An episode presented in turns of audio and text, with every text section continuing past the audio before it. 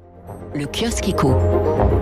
Il est 6h37, les grands titres de la presse économique avec à la une des échos ce matin, l'histoire vraie du premier confinement, celui déclenché le 17 mars 2020, date à laquelle la France s'enfermait pour deux mois. Mais l'histoire de l'année dernière est totalement dépassée hein, pour les événements du moment, la troisième vague, mais surtout les perspectives d'un troisième confinement et surtout AstraZeneca, le doute, titre ce matin, le journal Le Parisien doute sur le lien possible mais non avéré pour l'heure entre l'injection et des problèmes sanguins graves. AstraZeneca, le coup dur, titre l'opinion. Astra cadabrantesque, propose Libération, quand le Figaro voit, lui, la stratégie française, c'est-à-dire la stratégie de vaccination centrée sur l'AstraZeneca, mise à mal par le choix de la précaution. Chaque jour, des dizaines de déclarations d'effets indésirables témoignent à la chef de service de l'hôpital Bretonneau à Tours. Les déclarations sont extrêmement nombreuses, dit-elle, en comparaison avec d'autres vaccins. Alors, des effets indésirables, oui, hein, dans 0,66% des cas, relevé récemment l'Agence nationale de sécurité du médicament. C'est infime, mais quand même 3 à 5 fois supérieur à Moderna et Pfizer. On ne compte en France, cela dit, qu'un seul cas de thrombose multiple. Hein. C'est insuffisant, reconnaît notre docteur Tourangel pour tirer des conclusions.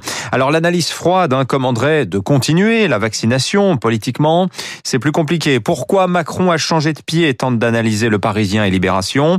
Parce que tous nos grands voisins de l'Union européenne l'ont fait. Difficile de ne pas suspendre, au risque, cela dit, d'abîmer la confiance dans les vaccins. AstraZeneca dans l'œil du cyclone, donc, le laboratoire n'est-il pas en train de se mordre les doigts d'avoir voulu sauver le monde du Covid-19, s'interrogent les échos.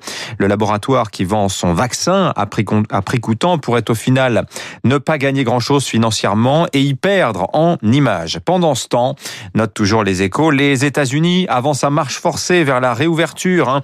Les salles de spectacle, bientôt les parcs d'attractions attractions vont rouvrir leurs portes. Les restos se remplissent. La confiance des ménages est dopée par le plan Biden. L'Amérique vaccine 2 à 3 millions de personnes par jour au Pfizer, au Moderna, au Johnson Johnson, 24 heures sur 24. En équivalent, c'est comme si nous étions à 500 000 injections quotidiennes. Niveau d'ailleurs recommandé par le conseil scientifique, alors que nous plafonnons à 100 000. Et l'Amérique a encore en réserve des millions de doses d'AstraZeneca qu'elle n'utilise pas pour le moment. Le vaccin n'est d'ailleurs toujours pas autorisé outre-Atlantique à ce jour. Alors l'Amérique accélère, la Chine, elle confirme son rebond. Pékin, écrit le Financial Times, a publié hier trois indicateurs importants. La production industrielle et les dépenses d'investissement, plus 35% entre janvier et février. Les ventes au détail, plus 34%. Beaucoup de papiers aussi dans la presse euh, sur Danone et l'éviction dimanche soir de son PDG, Emmanuel Faber. Les échos nous expliquent comment sa défense s'est retournée contre lui. Après Renault, Engie et Unibail, encore un patron débarqué, note l'opinion. Le Figaro, lui, passe en revue les défis du nouveau patron, Gilles Schnepp, hein, dont le monde tire le portrait.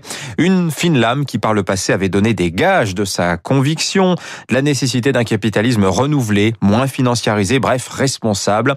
Je vous signale enfin un papier littéralement stupéfiant hein, en page de DER du premier cahier des échos. Les grandes métropoles bientôt monde englouti à cause du pompage excessif des aquifères et de la masse des constructions urbaines. Les sols s'effondrent sous la fondation des et le phénomène touche de surcroît surtout les, les cités côtières déjà menacées par la montée des eaux. 6h40, le journal de l'économie.